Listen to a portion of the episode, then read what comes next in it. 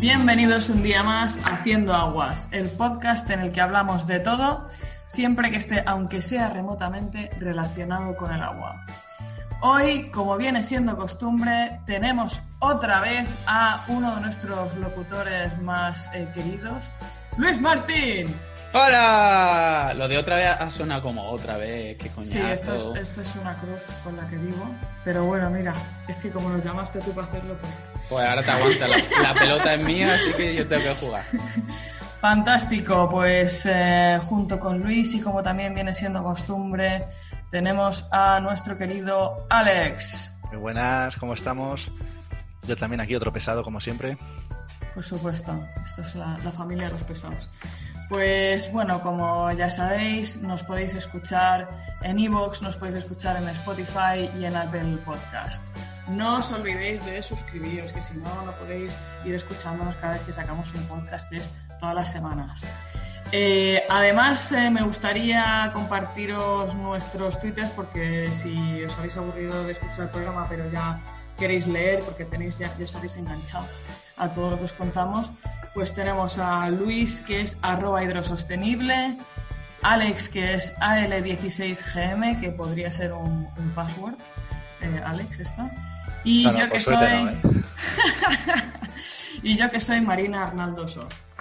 Y bueno, en fin, ya entramos en materia. Hoy tenemos un podcast muy especial que tenía muchísima ilusión de hacer, que es ¿Qué dicen de nosotros las aguas residuales? Que yo también lo había bautizado como eh, con, un, con un título un poquito más tétrico, que es Las aguas residuales lo saben todo sobre ti, que es, que es más conspiranoico, ¿no? Pero en fin, vamos a ver. Básicamente lo que pasa es que las, aguas residuales eh, saben cosas y cosas muy importantes sobre nosotros. Y hoy en el programa pues nos vamos a dedicar a hablar sobre esto.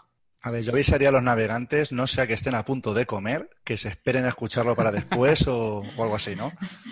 Bueno, tampoco vamos, vamos a hablar de la parte buena, tampoco nos vamos a meter Está en claro. cosas muy escatológicas. Por si acaso, por si Vamos, acaso. vamos a olvidar eh, en concreto de lo que es, eh, eh, que además nosotros se nos olvida todo el rato, ¿no? Así que, en fin, hoy vamos, vamos a verlas, de hecho, de- a las aguas residuales, los que no estéis muy acostumbrados a, a pensar en las aguas residua- residuales como algo más allá de, de un evento que trato de olvidar que pasa algunas veces al día, en función de una persona, ¿eh? no me meto.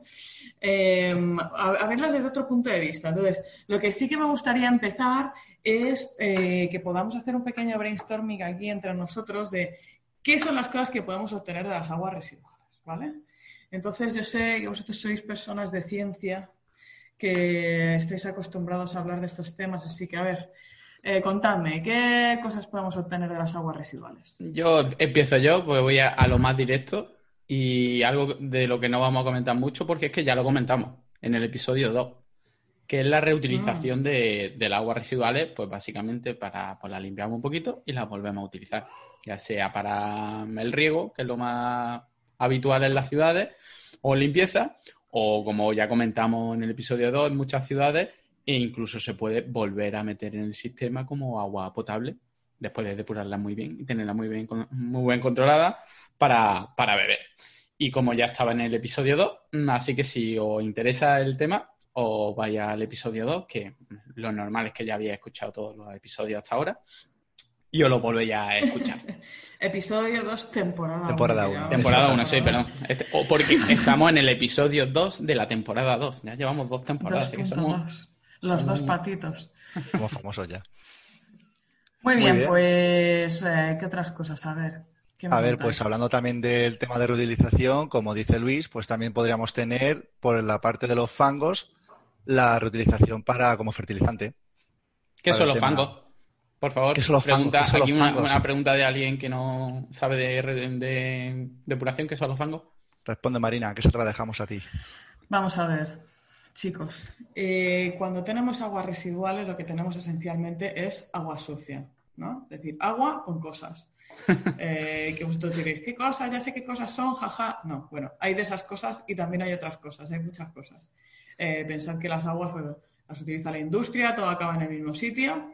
Y entonces, ¿qué es lo que tenemos que hacer? Pues tenemos que separar la fase líquida de la fase sólida, ¿vale? O sea, todo lo que está, digamos, disuelto o en suspensión en el agua, tenemos que separar de la parte que es eh, puramente fluido, eh, para esto pues poder verterla a, los, a, los, cuerpos de agua, digamos, a los ríos, a un emisario marino, lo que sea, en unas condiciones que sean compatibles con el medio ambiente, ¿vale? O también, como decía Luis, la podemos limpiar un poquito más y le podemos dar una segunda vida al agua y si ya la limpiamos muchísimo, pues incluso la podemos volver a reintroducir en el ciclo del agua y que, y que vuelvan a sufrir este proceso de ensuciado, limpiado, ensuciado, limpiado. Entonces, ¿qué es lo que pasa? Que toda esta fase de sólidos, digamos que queda como condensados todas aquellas cosas que están disueltas en el agua en suspensión, como decía, y esos son los fangos. Son la parte sólida de todo ese proceso. Entonces, con eso ¿Qué podemos hacer? Pues un poco, Alex, lo que, lo que comentabas, ¿no? Lo comentábamos. Por un lado, podrían ser como fertilizante o como abonos. Y también se puede utilizar como combustible. Hay plantas que se dedican al secado de lodos y con este lodo seco se puede utilizar como combustible para una planta de producción. Los pellets que utilizas en tu casa, ¿quién sabe? ¿Quién, sabe de dónde vienen? Vale, pues eh, yo, por ejemplo, os pongo el, ejemplo directo de, vale, por ejemplo, Alex hablaba de la aplicación directa de los fangos a la agricultura, pero también lo que se puede hacer es una extracción de todos aquellos nutrientes que están en esos fangos, y con nutrientes me refiero a nitrógeno, fósforo, es decir, sacar exactamente un producto fertilizante que tú pudieras comprar, que un agricultor pudiera comprar, y Alex, tú ahora que eres joven agricultor, que te estás dedicando también a estas cosas, tienes que saber esto muy bien, que exactamente el mismo producto lo puedes sacar de, estos fangos e incluso de las aguas residuales, ¿eh? si están muy cargadas en nutrientes. Antiguamente se, se decía, bueno, y se dice también, que los mejores, los mejores melones y demás eran los que se regaban con, con aguas residuales antes que no se depuraba. Y claro, dentro de lo que cabe tiene sentido. Es decir, en las aguas residuales muchas veces hay, hay esos nutrientes y ese nitrógeno, ese fósforo que es bueno para las plantas.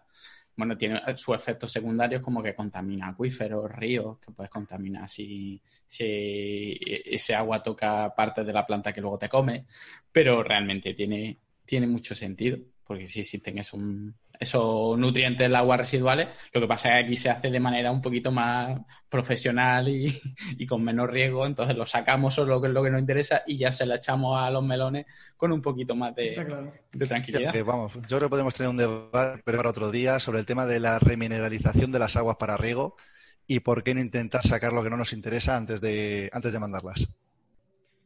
Exacto, lo que se llamaría fertirrigación. Efectivamente es que al final las aguas residuales tienen muchas cosas. Entonces tienen, hemos comentado, lo que es la parte del agua, los sólidos que, tienen nutrientes y la fase hecho de, hecho de líquido también tiene, tiene nutrientes. ¿Qué más cosas tenemos? Pues tenemos, eh, por ejemplo, una parte orgánica, ¿vale? Eh, que también puede quedar concentrada en, los sólidos, que las podemos convertir en otras cosas. Em, a ver, Alex, Sí, a ver, por ejemplo, en la parte orgánica podríamos llegar a conseguir bioplásticos, que esto pues es como lo mismo que proviene de la industria petroquímica, solo que estos son totalmente biodegradables y útiles para biomedicina, para envases, para embalajes, etcétera. Lo que pasa es que, eh, dado que también se suele utilizar en la depuradora, se puede, o sea, se intenta aprovechar la generación de metano, cuando producimos bioplásticos se suele reducir la producción de metano, más o menos un 10-20% depende. No se puede conseguir todo. No se puede tener todo en esta vida. Esto también nos lo enseña la depuradora.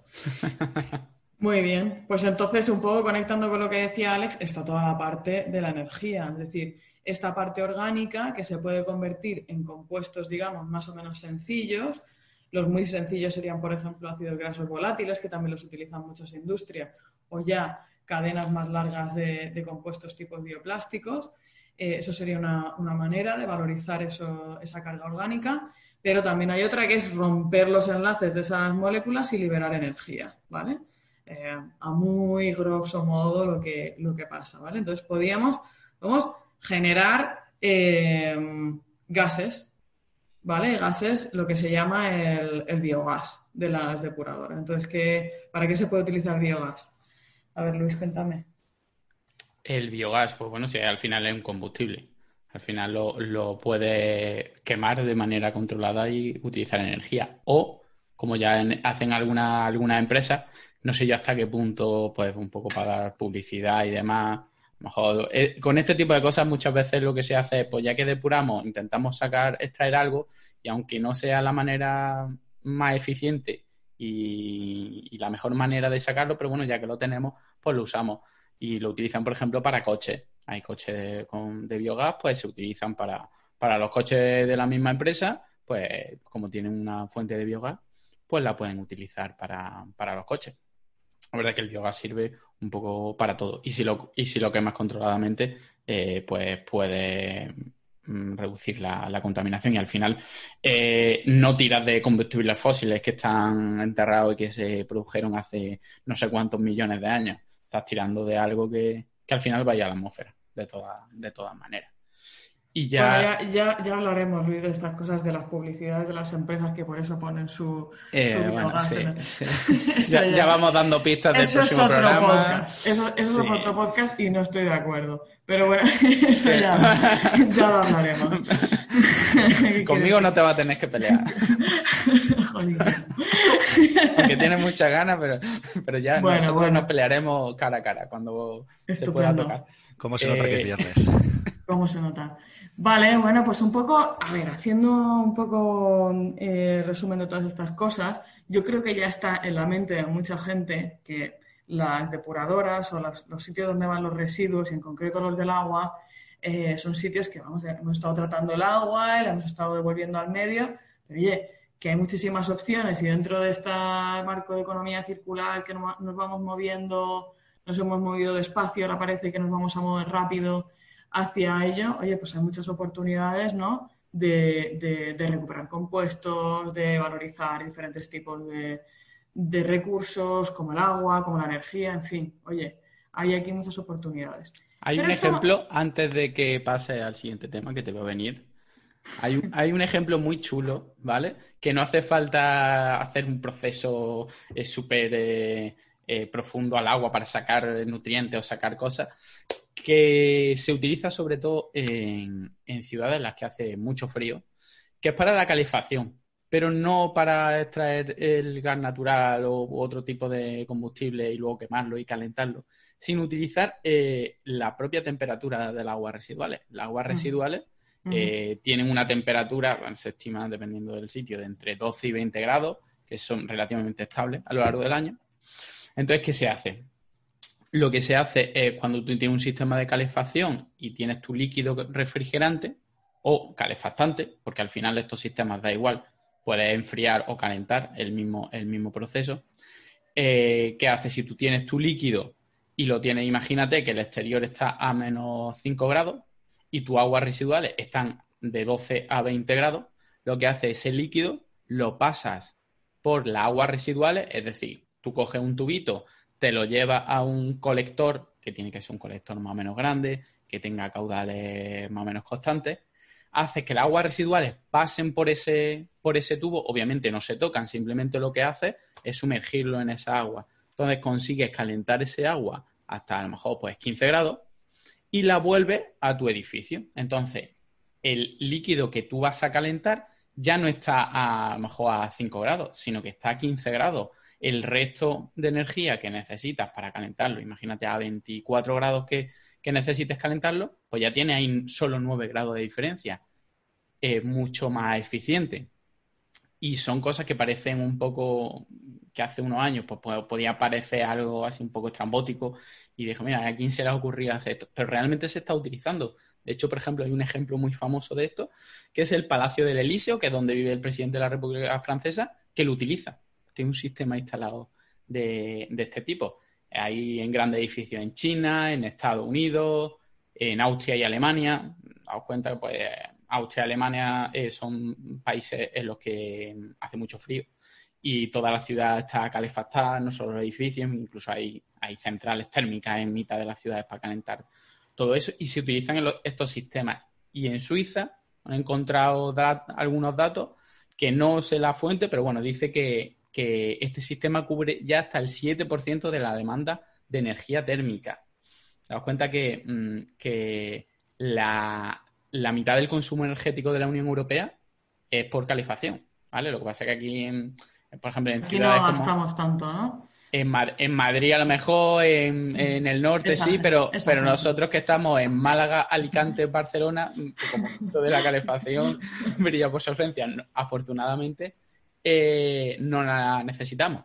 Entonces, hay, mucho, hay muchos ejemplos de esto. Tiene sus pequeños inconvenientes mm, porque necesita una, una inversión y luego necesita pues, tener un, un colector de aguas residuales con agua suficiente eh, a menos de 200 metros. En España, eh, por aquí tengo un dato que un experto suizo, no sé en qué se basó, pero bueno, en el 2016 hablaba de que 1.800.000 viviendas en España podrían abastecerse de este tipo de energía, que no es moco de pavo. Pero Pues sí, el, pues sí. único, el único sitio donde está instalado es en un polideportivo, en el Polideportivo Municipal de Moratalá, para generar agua caliente sanitaria y para calefactar la, la piscina. En contrainformación, la típica información de, de cuando se va a hacer el proyecto, lo que, lo que hacen es en contrainformación de, de ya el proyecto instalado, que tienen algún tipo de información de cómo está funcionando o mm, si no está funcionando y al final han decidido, a veces pasa este tipo de, de cosas. Así Ujú. que eh, es una Bueno, esto- cosa muy parecida a la geotermia. Por si alguien Sí, eh, sí. conoce la geotermia, al final el mismo, el mismo, el mismo, la misma base, el mismo proceso. Bueno, al final la, la realidad, y esto también comentaremos ahora un poco sobre, sobre estos temas, eh, es que eh, las, las depuradoras son centros donde se pueden obtener muchísimas cosas, lo que sí que es cierto que la gobernanza de esos recursos y cómo se introducen en el mercado, cómo se articulan a través de proyectos, eh, es complicado todavía. Yo por eso digo que hemos, hemos ido despacio, espero que a partir de ahora eh, vayamos rápido, porque ya tenemos una hoja de ruta marcada por Europa. Ya, ya sabes que soy muy fan del, del, del, European Green Deal. Y entonces, bueno, ya parece que, que vamos a empezar a, implementar muchas cosas, ¿no? Eh, pero bueno, lo que, a lo que quería llegar es una cosa, es una conclusión que quizá, eh, igual que todos estos, estos temas, ¿no? Bueno, los hemos, los hemos ido yendo, ya han estado en las noticias, eh, la gente que más o menos esté un poco pendiente de estas cosas, pues ya lo tiene más o menos en el imaginario, ¿no? Que, oye, pues podemos obtener recursos, pues energía, pues nutrientes, pues oye, los agricultores, ¿qué tal? Pero claro, hay una cosa que quizá no es tan evidente, quizá no es tan evidente y es un poco el, el, el topic de hoy, ¿no? Que son los datos, ¿vale? Es decir, hay otra cosa que podemos sacar de las aguas residuales y son los datos, señores, que es el recurso del siglo XXI. Estaba viendo el otro día la película de Cambridge Analytica, que por cierto me aburrí un poco, porque ¿Sí? ¿Sí? porque yo creo que lo mismo se dice con la mitad de película. Y yo para estas cosas soy muy impaciente, es como ya lo he entendido. Menos dibujitos y más contarme cosas. Pero bueno, al final es qué gran importancia tienen los datos. Los datos son una industria de no sé cuántos trillones de euros anuales, no sé si eran tres o si eran cinco, ya esas cantidades ya me pierdo. Pero claro, son un recurso ahora mismo de un valor eh, absolutamente, vamos, mmm, no sé, desorbitado. Y los podemos obtener de las, de las aguas residuales. Entonces, vamos a ver un poco qué tipo de datos de las poblaciones podemos obtener de las, eh, de las aguas residuales. ¿Vale? Claro que la gente, si no sabe un poco de qué estamos hablando, de datos en las aguas residuales, ¿qué estamos, ¿de qué estamos hablando? Que hay cables. ¿Qué es esto? Exactamente, podemos descargarnos películas, podemos ver Netflix acuática. enchufándonos a las aguas residuales. Información, datos, información. Sí, al final esto sería pues como lo que pasa con los móviles. Tú cuando le das a aceptar las condiciones del WhatsApp, pues sabes lo que pasa. Pues aquí igual, tú cuando tiras de Ah. la cadena del váter está ocurriendo lo mismo. Sí, pero tú no firmas nada, ¿eh? Has firmado el contrato de aguas. Las, las cookies. Las cookies Las ¿qué dónde están? En el váter hay cookies. A tener ahí cookies, pero lo, son, mi- cu- lo- son lo mismo en, en el botón de la cisterna viene ¿acepta usted la cookie? ¿Sabes? Levantas así la tapa y dices por detrás, acepta usted mierda.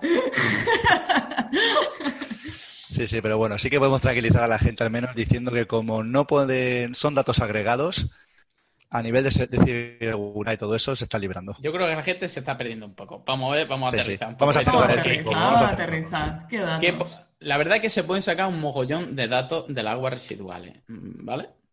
Por ejemplo, temas como mm, si consumimos droga, pues las drogas van a aguas residuales y, y las podemos ver. Enfermedades, se ha visto temas que ahora, ahora Marina profundizará mucho en esto. Porque yo te voy a poner un ejemplo, María. Yo soy muy aficionado, como sabéis, al, cine y a, las películas.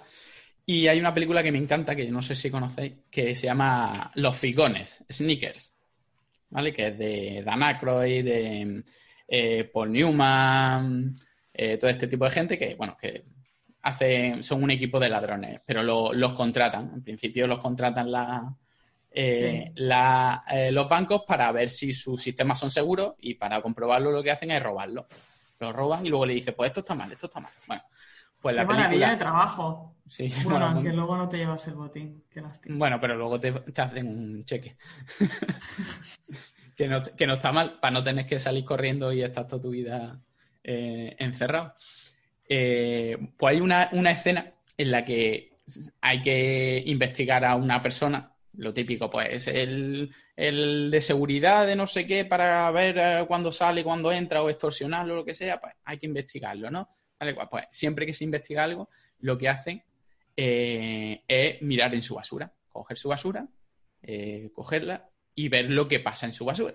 Y a mí se me ocurrió, pensando en esto, en este programa, si, ¿qué podríamos saber de una persona, de esa persona que hemos descubierto, pues, pues qué pasta de dientes utiliza, eh, qué tipo de comida come, si tiene algún tipo de, enfermedad porque ve el prospecto de medicamento, algo así. Si nosotros pudiéramos coger la salida de agua residual de embarazo. de esa casa, si pudiéramos cogerla y analizarla y tuviéramos un pedazo de, de laboratorio a nuestra disposición y pudiéramos hacer pruebas, eh, varias pruebas diarias.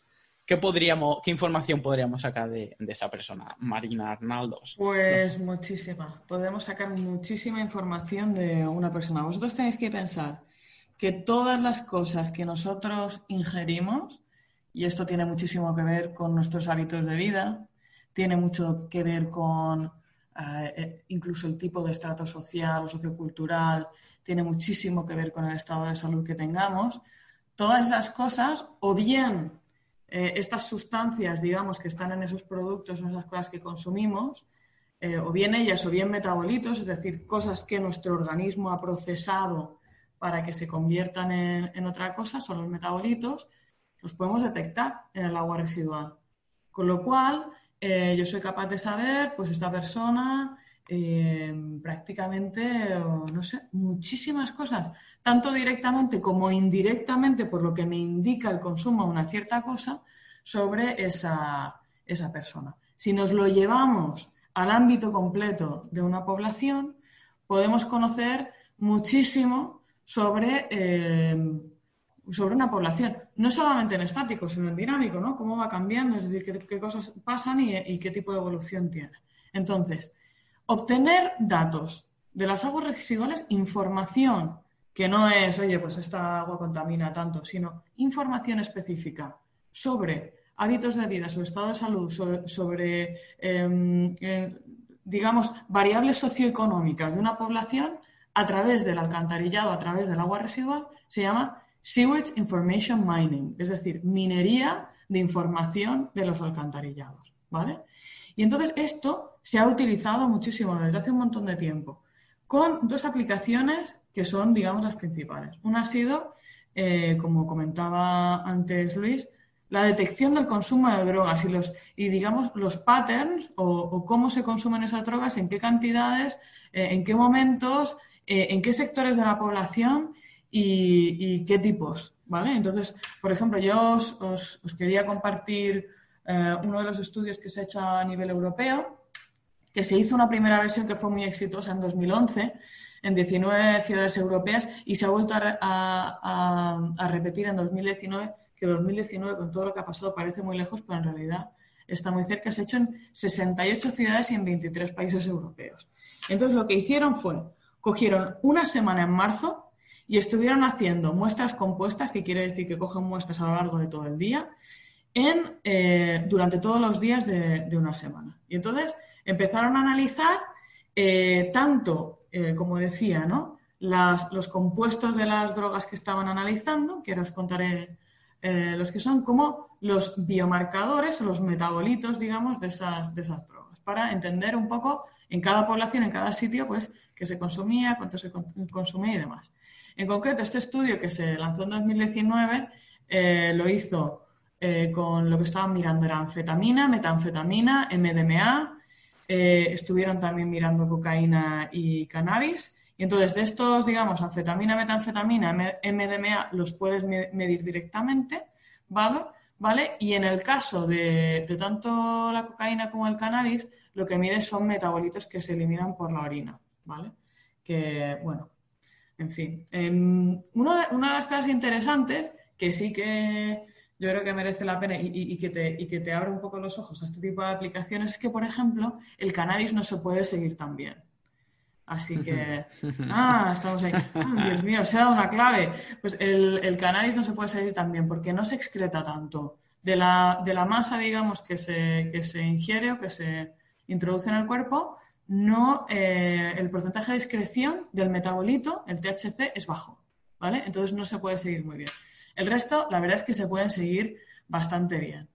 Eh, entonces, bueno, pues aquí lo que se hizo, ¿no? Pues el, juego está hacer el ranking, ¿no? De, dónde se consume más tal y cual. Claro, luego sale España y nosotros España, ganamos en algo. España, y España. no, no, en realidad no. Hay muchos sitios donde, donde se consumen cosas. Por ejemplo, ¿en qué país de la Unión Europea pensáis eh, que se consume más cocaína? ¿En qué país? A nivel de país estamos hablando. si fuera cannabis te diría Holanda, pero cocaína no lo sé. Ahí ya me has pillado. Cocaína. Yo voy a decir Reino Unido.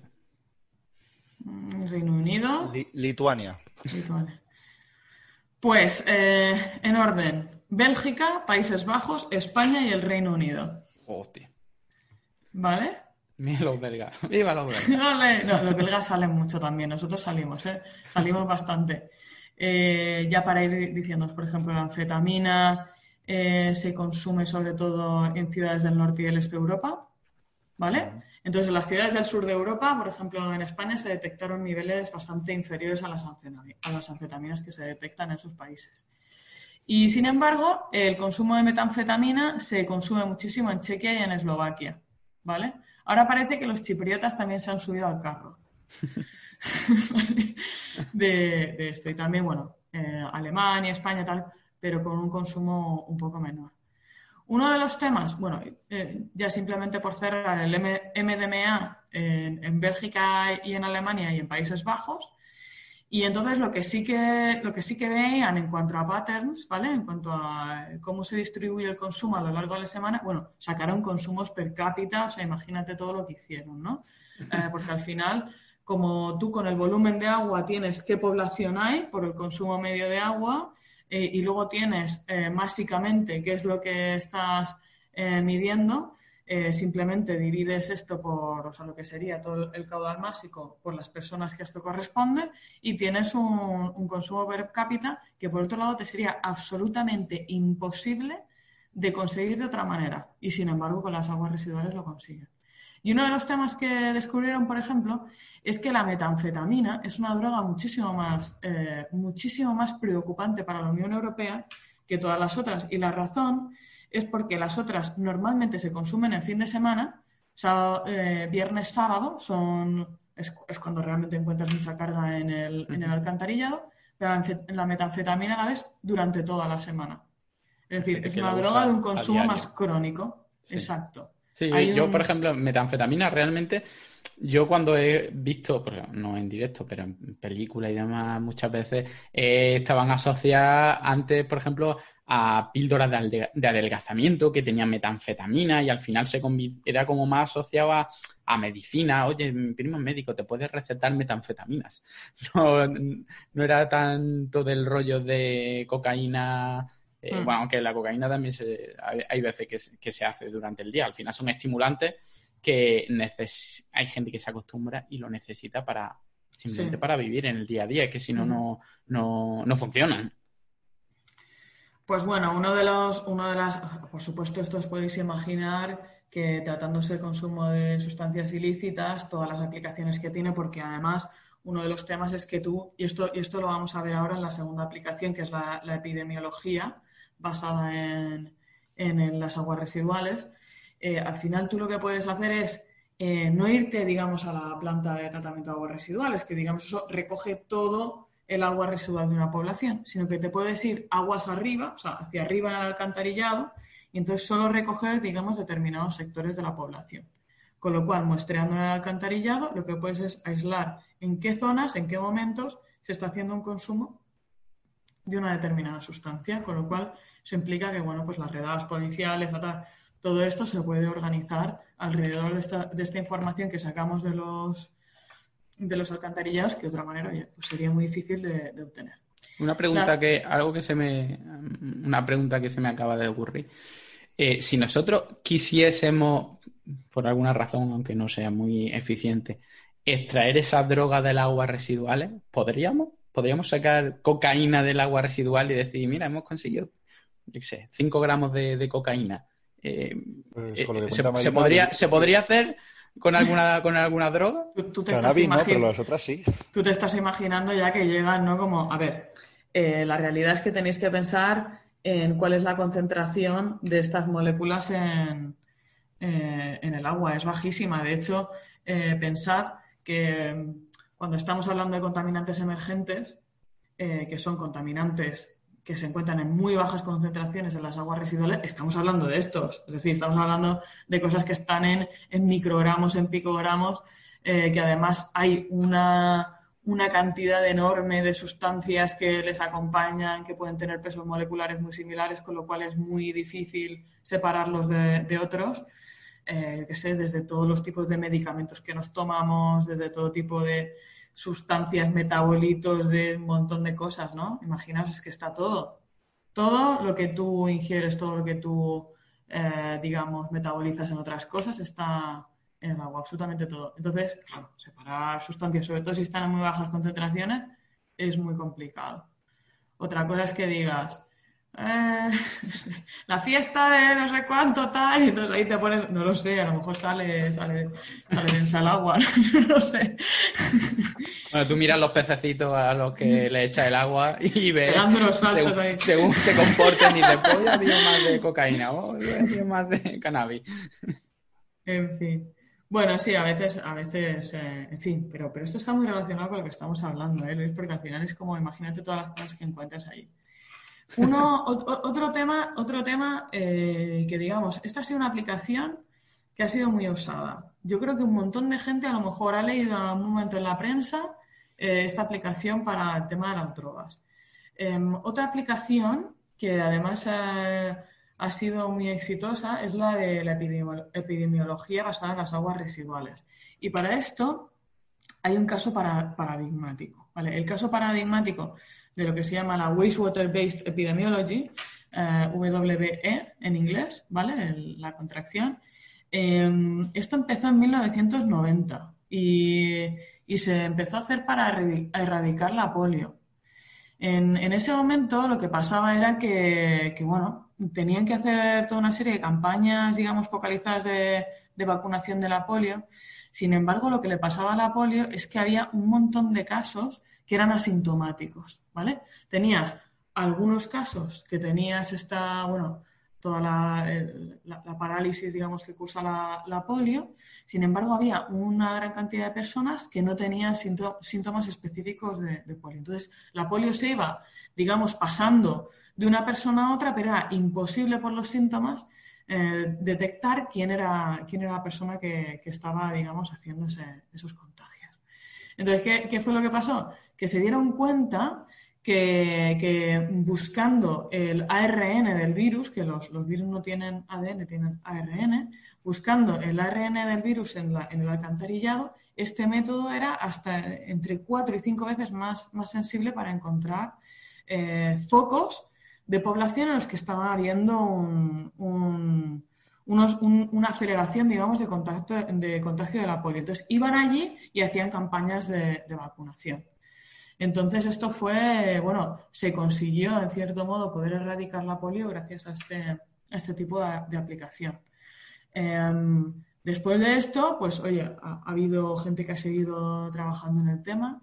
Lógicamente, os podéis imaginar, a nivel de salud pública, esto el impacto que puede tener. Y bueno, una de las, de las aplicaciones que estamos viendo ahora, que seguro que también mucha gente la, ha escuchado, es el, es el, rastreo, digamos, y la, y, la, y, conocer un poco cuál es la incidencia en una población, un sector de la población de la, de la COVID-19 gracias a, a, la información que consigues en el, en el alcantarillado. Aquí sí, eh, un poco hacer la distinción entre la polio y la COVID, ¿vale? Porque lógicamente no todos los virus son iguales y no todas las cosas son lo mismo. Entonces, em, y, un poco que, veamos la, complejidad de las cosas. Em, la polio eh, se, digamos, la, infección de la polio, la propagación de la polio, se produce por la vía de lo que se llama fecal oral. Es decir, es un virus que se transmite eh, por las heces. Está muy claro que está en las heces y está muy claro en qué concentraciones y, en qué tipo de cosas está en las heces.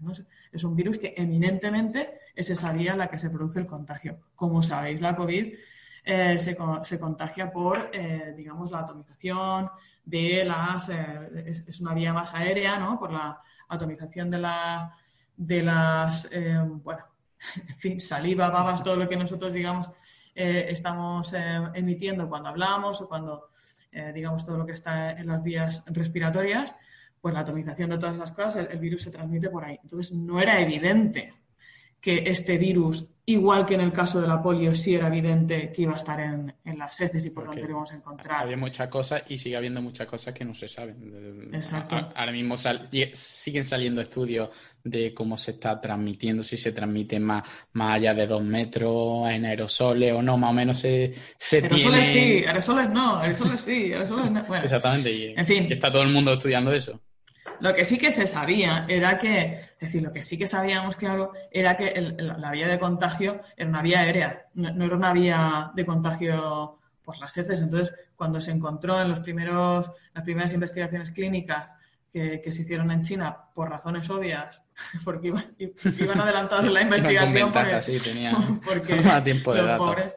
Entonces, eh, cuando se empezaron a, encontrar que los pacientes también daban positivo la PCR en en las heces, pues empezó a ver un poco esta idea, ¿no? De que, de que se podían encontrar y de hecho fue un, centro tecnológico de, Países Bajos que primero dijo, ostras, oye, hemos encontrado eh, ARN del virus en, las aguas residuales.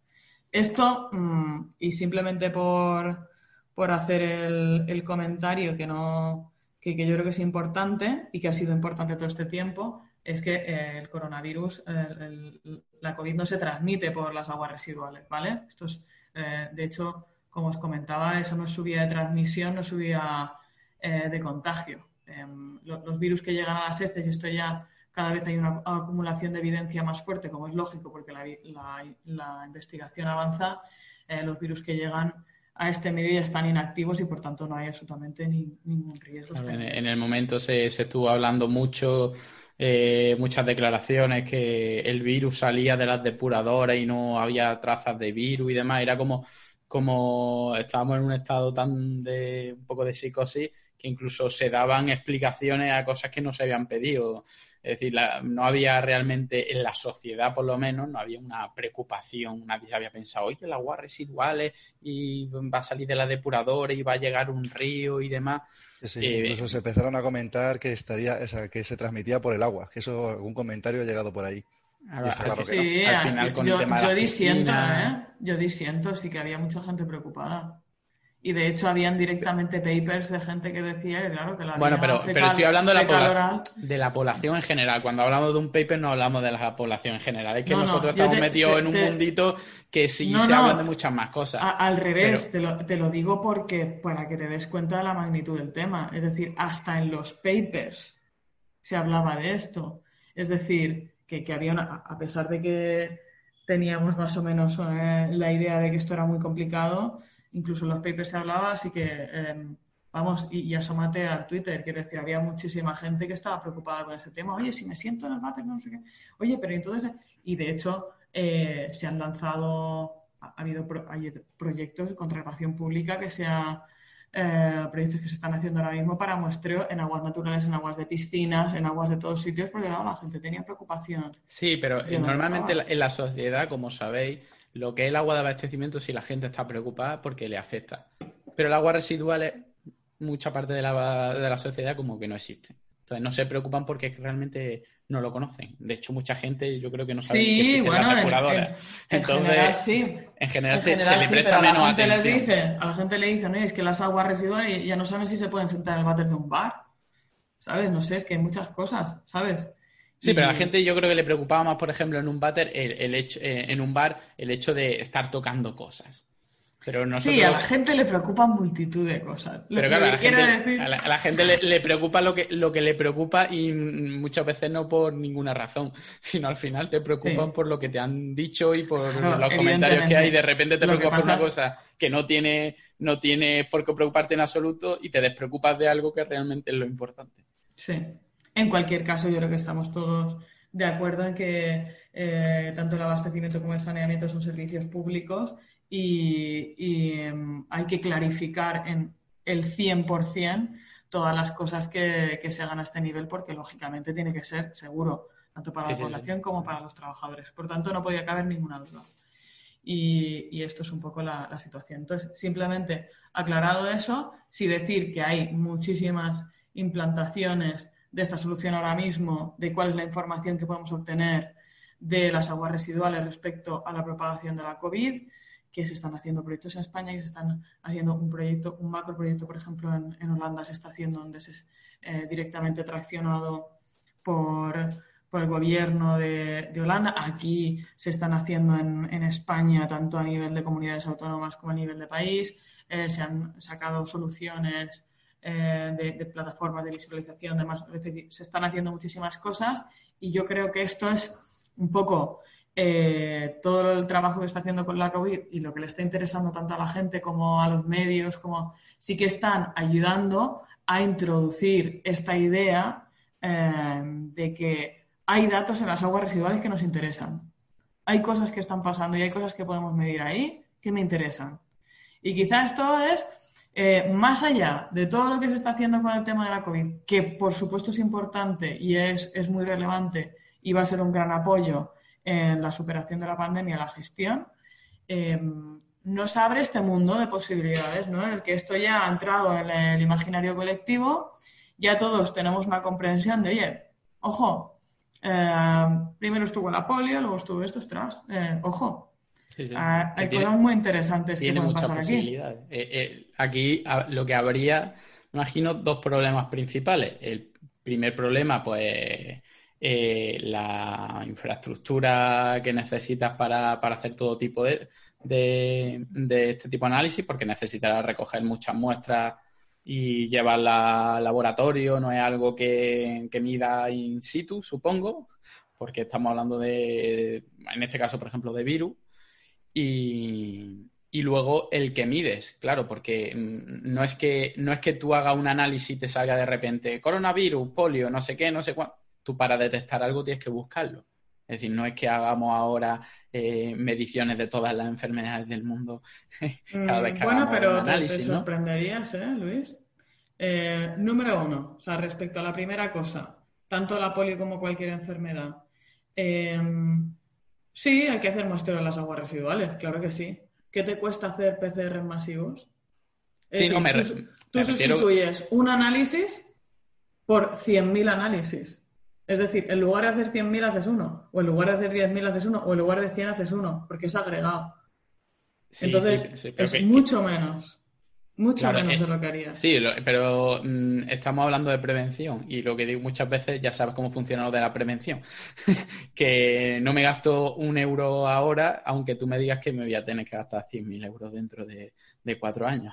Lo digo por, de, manera un poco, de manera un poco ver, pesimista. ahora, ahora mismo, eh, tal y como se están implementando todos estos, eh, todas estas soluciones, eh, es que simplemente que o haces los 100.000 PCRs o, o te apoyas en esto.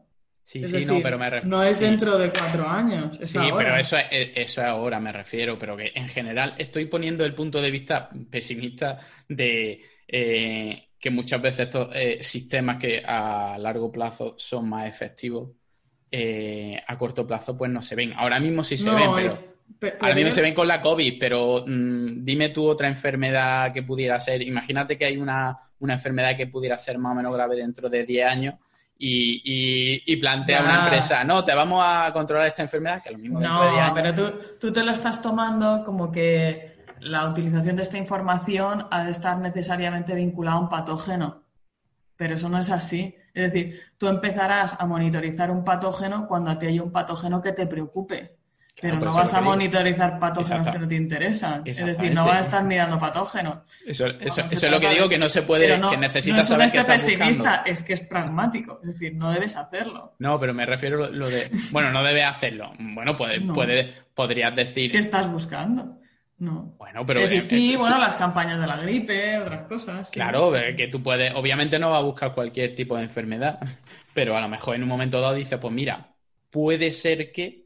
O, o, mira, eh, eh, hemos hecho o hemos hecho algunos análisis eh, aleatorios sobre diferentes tipos de enfermedades que no tenemos constancia de que a lo mejor tengan mucha incidencia, pero por si acaso puedes decir, pues mira, vamos a hacer una mezcla en una, en una muestra análisis de esta enfermedad que en principio no pensamos que, tenga incidencia. Esto, se, hace, esto se hace en muchos sitios, ¿eh, Luis?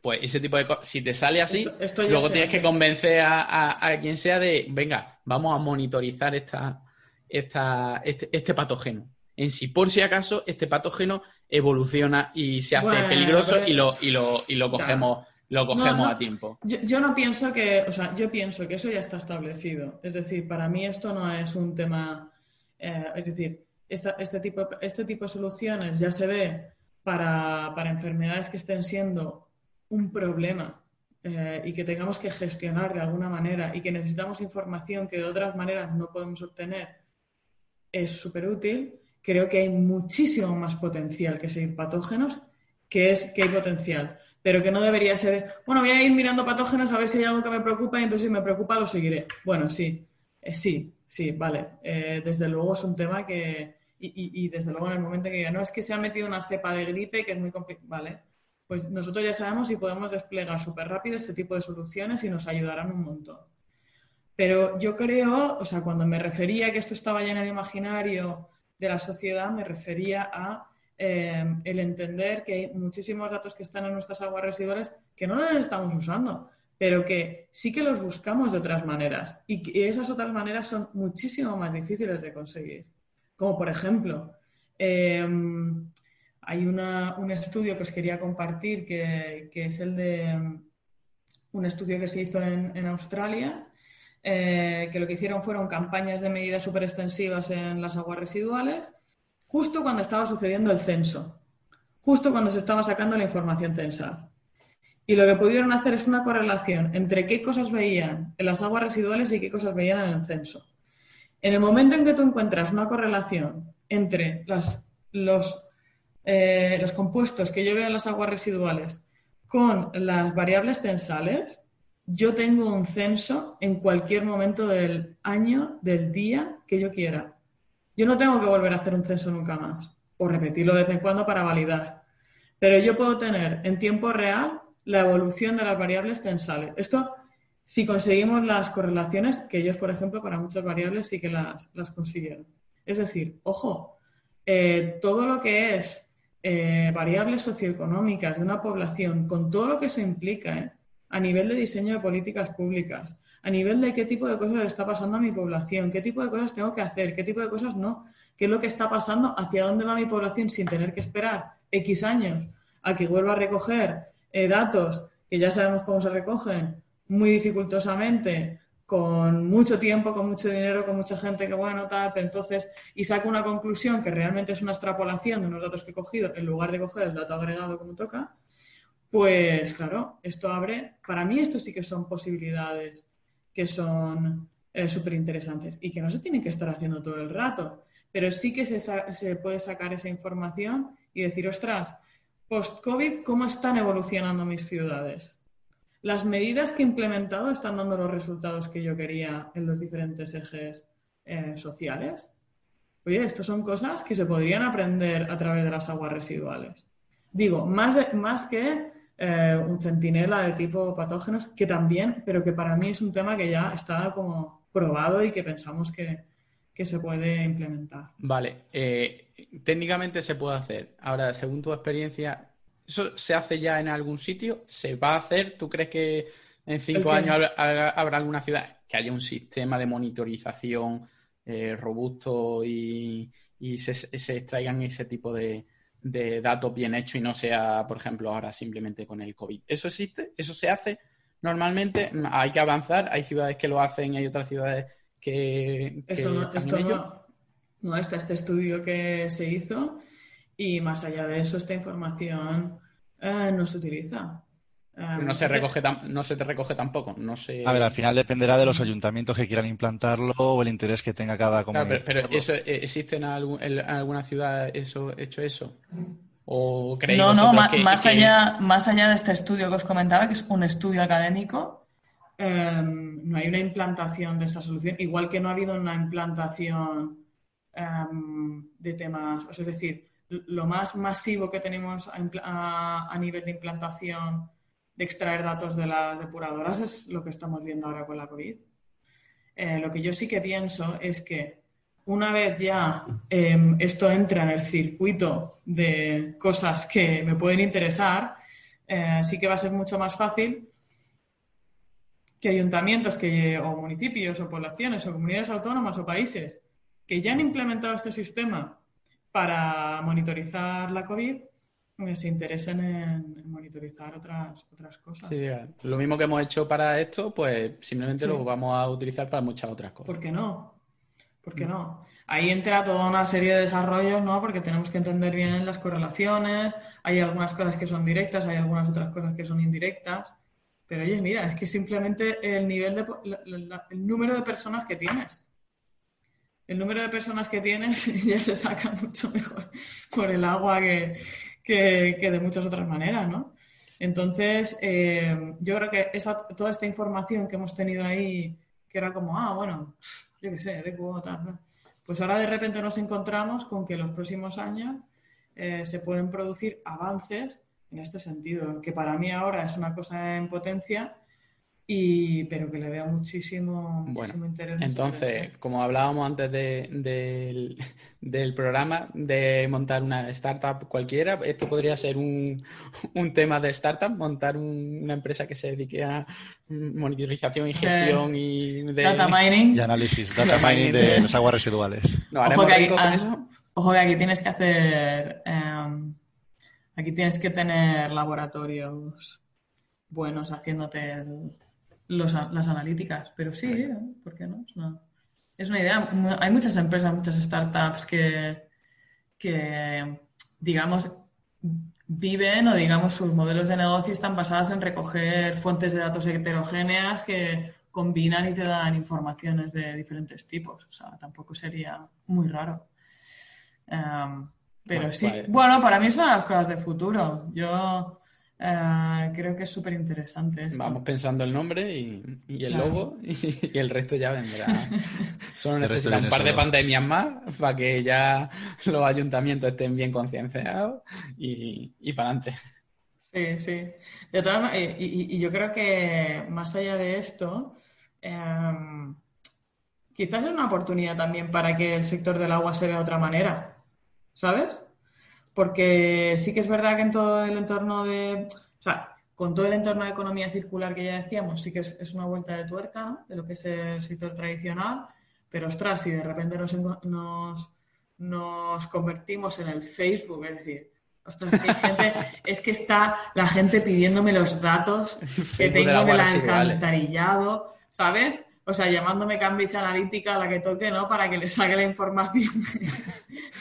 Es verdad. María, a, ti te ha llamado Facebook para pedirte datos? A mí todavía no. A mí yo vivo preparada, ¿eh? Pues eh, eh, ahí está la clave. Ahí está es el, teléfono preparado para, para el punto de inflexión. Si te llama Zuckerberg y te dice, oye María, que mira, que necesito los datos. ¿Cuántos millones quieres? Facebook. ¿Quién está en el Facebook ya? ¿Tú sabes quién está conectado a, la red de alcantarillado? Todo el mundo, tío. Por eso es el futuro. La red que tiene más usuarios es la de alcantarillado, tío. 100% de, de usuarios. bueno, 100% lógicamente en los, bueno, en, países desarrollados. Sí, sí, eh, ahí está todo lo que da. Hay más, hay más, a nivel global creo que hay más móviles que baterías. Sí. Sí, eso sí, eso se contó ya por ahí en algún podcast. Eso es así, tío. Eso es así. Y ahora, con esto surge la, una de las grandes preguntas. Es decir, esos datos, esos datos, podría, ¿se pueden usar los datos? ¿Son datos sensibles? ¿Tendríamos que, tendrían que ser un, un secreto de Estado. Eh, podríamos usarlo fácilmente. Eh, la ley de protección de datos, la ley orgánica esta en la que sale ahora debajo de todos los emails que no puedes dar ni vaya ni el apodo de, nadie a otra persona sin su consentimiento. ¿Eso le afecta? por suerte, yo creo que ahí nos libramos precisamente porque son datos agregados. Si me dijeras que estás midiendo a la salida de cada uno de los váteres de cada una de las casas, entonces sí. Pero al tratarse de datos agregados, no. estoy midiendo, me acaba de llegar el fichero. Eh, Yo estuve mirando para ver si la ley de, eh, orgánica de protección de datos, la esta del 2018 famosa, hablaba de este tipo de datos. Y yo creo que la clave está en lo que ha dicho Alejandro, que está, que está bien puesta, que está bien, bien especificada. Y se trata de, de los datos personales. Es decir, esta ley mm, lo que protege son datos personales. Entonces, si hay un nivel de agregación, aunque sea a nivel de, por ejemplo, de edificio, mientras tú no puedas relacionar esos datos con una persona o una unidad familiar, habla también de la familia, porque a veces una, vivienda, pues la familia, mientras no eh, pueda asociar una cosa a la otra, no se consideran datos personales y yo creo que no, que esta ley no, no le afectaría. También hay que ver que a lo mejor en un momento dado eh, la ley pues necesitaría una modificación en un, en un momento dado. Un, gobierno, un parlamento puede decir, oye, bueno, vale, no habíamos tenido en cuenta este tipo de, datos, este tipo de información y no entran dentro de esta ley o vamos a hacer un anexo a la ley que te diga que, se pueden utilizar, pero hay que, hay que saber eh, eh, cómo se utilizan o tienen que ser datos públicos o tienen que ser datos con permiso, porque claro, eh, dependiendo también del nivel de agregación, porque tú me dices, a nivel de ciudad, bueno, vale, ya está. Madrid pues tiene estos índices y Barcelona tiene estos, pero si estamos hablando... no, se te había oído, es que había a, estornudado. Es coronavirus, perdón. es broma. Pero claro, imagínate que lo hacen a nivel de una calle y está hablando de la alimentación, del consumo de droga y demás, pues eso les puede afectar, por ejemplo, en el precio de la vivienda. A ver, yo ahí, ahí, ¿eh? ahí vamos. Podría haber problemas. Ahí vamos. Yo, yo creo que, y, esto es una de las cosas que me enseñó el documental de Cambridge Analytica en todos los ratos que no me dormí, em, es que al final nosotros tenemos unos datos y nosotros no damos importancia a esos datos porque a nosotros no se nos ha ocurrido que con esos datos se pudiera hacer algo, no sé, que nos pudiera incomodar. Y, no estoy diciendo a nivel personal, estoy diciendo como sociedad, porque al final esto es una cosa sumamente eh, cultural, poblacional, como lo quieras hablar, o sea, es de colectivo. ¿Con qué tipo de cosas nos sentimos cómodos? ¿Con qué tipo de cosas no nos sentimos cómodos? Entonces, a mí un dato en principio me puede no molestar. Y yo he vivido toda mi vida diciendo, a mí que me cojan los datos de no sé qué, a mí que más de nada. Pero claro, cuando tú te das cuenta de que tus datos están siendo utilizados para una aplicación o para algo con lo que tú no te sientes cómodo y en general la sociedad no se siente cómoda, o sea, digamos, el entendimiento mutuo es que esto es algo que no debe ser, eh, ahí es donde eh, hay que entrar a legislar y de hecho la ley de protección de datos viene de ahí viene de haber observado que había una información que se utilizaba, que, nosotros no pensábamos que se fuera a utilizar de una manera, y esta se está utilizando algo que a lo mejor, oye, en Estados Unidos no les preocupa, y a nosotros sí.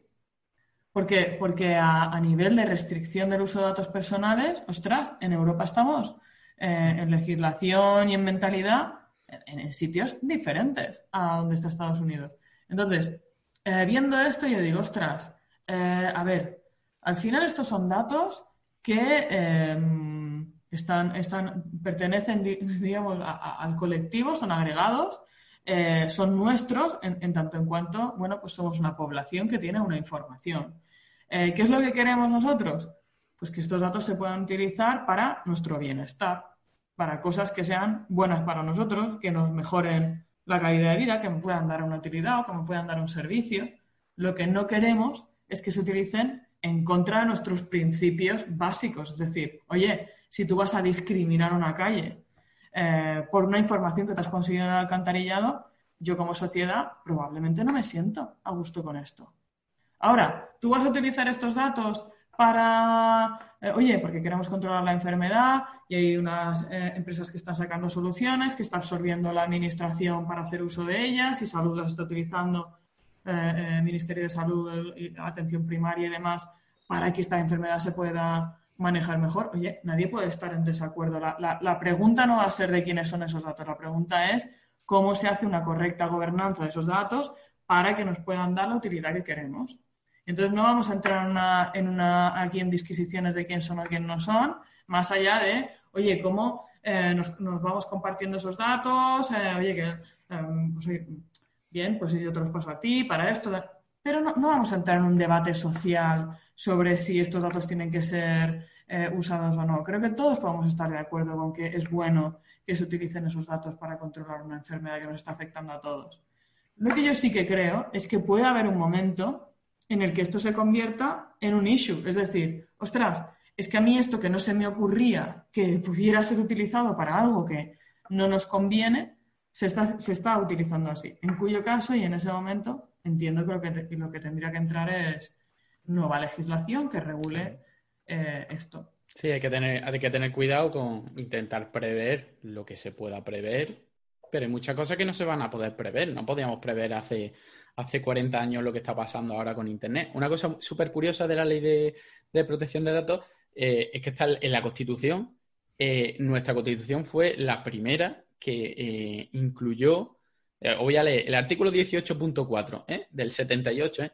La ley limitará el uso de la informática para garantizar el honor y la intimidad personal y familiar de los ciudadanos y el pleno ejercicio de sus derechos. Es decir, nosotros fuimos los primeros que en el 78 ya hablábamos de la, de la intimidad personal y la informática. Hablan así de la informática, la informática en general. Los computadores. Las calculadoras grandes. Es curioso, pero claro, en 40 años no, sabemos lo que, lo que, de lo que se podrá extraer. Y incluso que los datos que nosotros eh, obtenemos, a lo mejor mm, podemos tener eh, eh, datos a partir de los datos, podemos extrapolar otras cosas que incluso no, a, priori no, no, sabemos. A lo mejor combinando datos de alimentación, datos de no sé qué, dónde, conseguimos una información mucho más personal que es mucho más sensible. Claro, para eso pues tiene que haber legislación primero que te controle, que te haga gobernanza de esos, de esos datos y ser ágil a la hora de poder modificarla en el caso de que salga algún tipo de, de nueva pues, de nuevas posibilidades. Sí, sí. Esto, esto, es, esto es un mundo, ¿eh? porque además no, afecta solo al mundo de, de los datos en informática o, por ejemplo, al caso de las aguas residuales. Em, y ahora una, amiga me comentaba que está, que está en el tema de, bueno, básicamente secuenciación de, nuestro, secuenciación de nuestro genoma para detectar si tienes algún tipo de enfermedad. Por ejemplo, si tú quieres tener un hijo, pues oye, te secuencian el, el genoma, ven a, ven a, ver si tienes alguna enfermedad que puede ser hereditaria. Entonces, ah, pues, pues oye, me decía, ostras, uno de los problemas que tenemos con esto es, eh, que si te descubro una enfermedad que mm, tú no ibas ahí a saber eso, ¿te lo tengo que decir? ¿O no te lo tengo que decir? Porque al final, em, claro, imagínate, es como, ¿cómo gestionas eso? ¿Y a quién, de, quién es responsabilidad? Porque yo lo sé, tú no me has venido a preguntar eso esto puede tener un efecto en ti, pero a la misma vez puedes tener tu derecho de, no, de, querer no saberlo. Entonces lo que dices, por ejemplo, pues que te hacen firmar todo ese tipo de cosas de eh, qué pasaría si, nada, nada, nada, Pero imagínate todo este entorno de información que puedes obtener de nuestros genes, porque ahora tenemos la tecnología para hacerlo, de repente decir, ostras, es que resulta que he descubierto que en tu gen número tal eh, hay una bomba explosiva que cuando tengas 40 años te va a pasar no sé qué y no puedes hacer nada. Es decir, no hay tratamiento ni no sé qué. Ostras, ¿cómo gestionas esa, información? Hay, un capítulo de, no sé si habéis visto la, serie de televisión española, El cazador de cerebros, de, de, Pera Stupinja, que es un, un eh, divulgador eh, que estuvo trabajando mucho tiempo con Punse, en el programa de, redes de Punse, y escribió un libro que os lo recomiendo, aunque todavía no estamos en las recomendaciones, que era el, cazador de cerebro, y este es el ladrón de cerebro. Entonces lo que hace reportajes, se mm, coge un tema y se va a hablar con investigadores. Y hay un capítulo especial sobre eso, sobre la secuenciación del genoma, sobre las empresas que se dedican a y, le, y le analizan a él y le preguntan, oye, si tú quisieras, de hecho se lo hacen y, ve la cara cuando el, que le ha secuenciado, el que tiene los datos, dice, mira, yo tengo aquí eh, datos de posibles enfermedades que tú pudieras tener en el futuro. Hay un apartado que es esto. Y le pregunta, ¿tú quieres saberlo? Y, le ves la cara. Simplemente con verle la cara y decir, hostia, pues no sé si quiero. no sé si quiero que me lo diga, hombre, si a lo mejor es algo súper grave, pero porque muchas cosas son, dentro de 20 años te va a morir de no sé qué. No, tienes más posibilidades de desarrollar un cáncer, de, pero a lo mejor no lo desarrollas, pero tienes un, yo sé, un 38% más. Cuando estás en esos niveles dices, prefiero saberlo o prefiero no saberlo. Y la verdad que eh, mm, éticamente es muy complicado. Y luego, ¿cómo se gestionan esos datos? Esas empresas tienen unos sistemas de gestión de datos y de encriptación y demás, porque una de las cosas más importantes que le dan más importancia le dan a esas empresas porque lo piden los usuarios es, oye, estos datos, esta secuenciación, mi ADN, que a lo mejor es lo más, ¿qué más personal puede haber que tu ADN? ¿Esto dónde se va a guardar? ¿Esto dónde, cómo lo vaya a gestionar? ¿Quién puede acceder a esos datos? Ya, eso ya son niveles muy superiores. Es que imagínate que hacen. Es que estamos, estamos en territorio, vamos, con. Te dicen, el recurso del siglo XXI son los datos. Y digo, hostia, sí, pero sobre todo porque es un recurso como virgen, ¿sabes? Es como que está totalmente desregulado. O sea, es una cosa que vamos un poco a tientas, ¿sabes? Como, mm, ¿cómo, cómo hago para que esto eh, lo podamos utilizar como todo? Es decir, como todo en el mundo lo hemos utilizado desde que somos humanidad. ¿Cómo podemos utilizar los recursos que tenemos para el bien de nuestras sociedades sin que nos, sin que nos destruya? Es decir, o, sin que destruya cosas que nosotros pensamos que son sagradas. ¿no? Ah, Entonces, claro, estamos ahí en, va muchas veces la tecnología más rápido de lo que nosotros podemos eh, reaccionar. y, hay veces que vamos por un lado y vamos por otro. Muchas veces lo que, lo que se hace es ser demasiado restrictivo. ¿Cómo no sabemos tal igual? No, datos para nadie. Y tú dices, pero bueno, si yo estoy haciendo una investigación sobre el consumo de agua, ¿por qué no me puedes dar los consumos de agua de, esta población por vivienda. Si no sé ni quiénes son y lo que voy a hacer es un estudio en una universidad. No, es que problemas de protección de datos, no sé qué. Pero si no quiero que me digas quién vive y quién es el, titular, solo quiero que me digas, pues mira, hay 300 viviendas que consumen de tantos datos más desagregados que te sirven simplemente para hacer un estudio. Ya, hay veces que se pasan por el otro lado. dicen, no, mira, nada, cero. No te damos datos. es que es un mundo complicado. Sí, esa batalla estamos ahora mismo y vamos.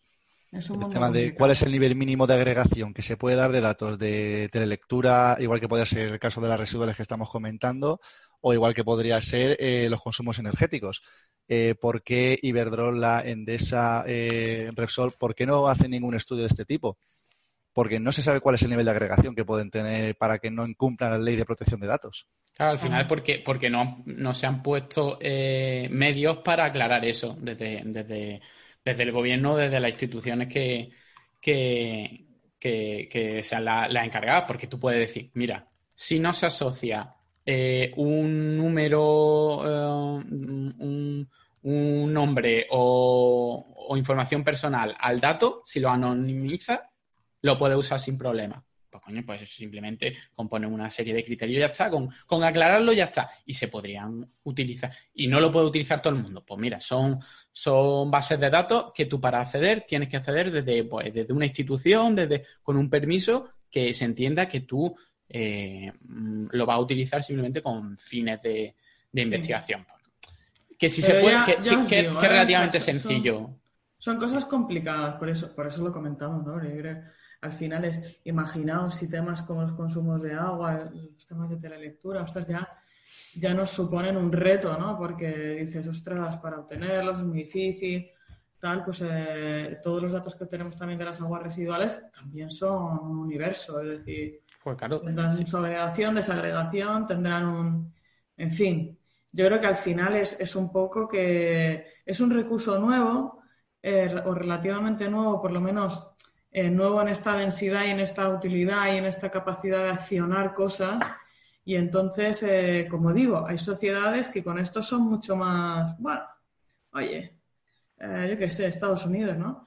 en Europa hemos sido muchísimo más, más conservadores desde mi punto de vista, con buen criterio. O sea, quiero decir, yo Em, y ahí tenemos a nuestra vicepresidenta digital, eh, que es el azote de las tecnológicas, ¿no? que es la que ha metido todos estos palos a, Google y a Facebook y les ha limitado las maneras en las que en Europa podían hacer eh, uso de los, de los datos de, los europeos y de ahí viene eh, toda la regulación que hemos visto después, que, ha sido un poco lío, ¿no? pero la que a la misma vez es, es, reconocer que debemos tener soberanía sobre nuestra información.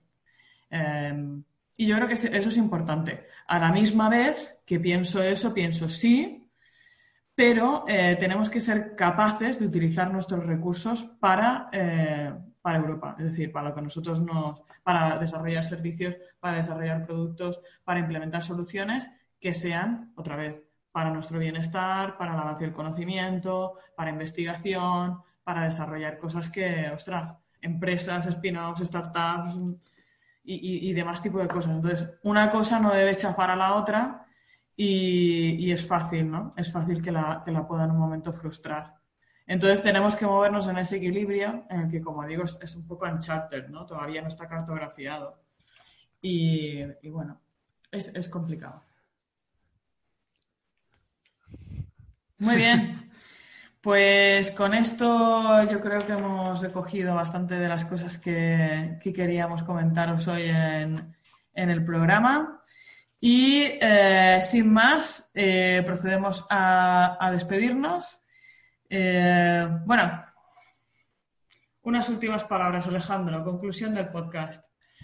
Uf, muchas cosas, ¿no? Que, a ver, yo al final me quedaría con que las aguas residuales tienen un potencial aún por explorar que ya se está empezando a andar el camino, pero que nos queda mucho por recorrer, ya no solo por eh, la cantidad de información que se puede sacar, sino por el aprovechamiento real que se le puede dar a, a los datos que se sacan de, ahí. Igual que ocurre con la telelectura al fin, al fin y al cabo. Muy bien. Luis. Pues yo lo veo todo muy complicado. veo que, es, que sí, que hay, que hay mucho potencial y va a haber mucho más potencial porque al final los sistemas de análisis y demás muchas veces pues, son cada vez más automáticos y al final pues seguramente para cosas que ahora mismo llevamos pruebas a un laboratorio pues habrá una maquinita que lo haga directamente allí y te lo mande por 5G o 6G o lo que haya allí y, que tiene mucho potencial, pero que tenemos que avanzar en la, en la legislación para que se puedan se puedan salvaguardar los datos que son sensibles, pero también que se puedan utilizar, que al final, por ser demasiado precavido, no tengamos los beneficios de, todo ese tipo de datos que tiene una, una, una perspectiva pues, de poder ayudarnos muchísimo en, la gestión de, una ciudad. Total. Pues mi conclusión un poco es que em, es lo que yo he reflexionado un poco es el tema de los momentos los momentos, que es una cosa que lleva desde 1990, ha sido útil ahora en un contexto de, pandemia y de repente es el momento. Es el momento de que una cosa que estaba ahí, ostras, lo hemos visto, ¿no? Em, eso, eso, es la reflexión sobre que hay muchísimas cosas que, que, hemos desarrollado en investigación y en ciencia que de repente se activan, ¿no? que cobran sentido y que la gente las entiende y que se ve la utilidad y que de repente, ¡pum!, explotan.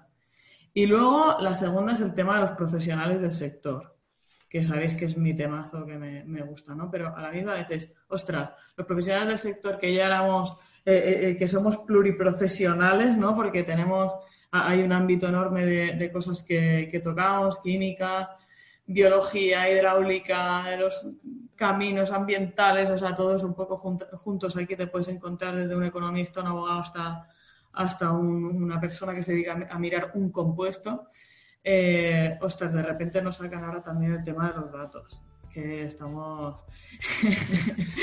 como había poca gente en el sector. Como había poca gente dentro. Y esto para mí es una, es una cosa que, es maravillosa. Así que bueno, con esto espero que, que, os, que os guste este programa, que yo creo que la verdad nos lo hemos pasado muy bien aquí. Y con esto ya está. Buenas noches, Cuenca.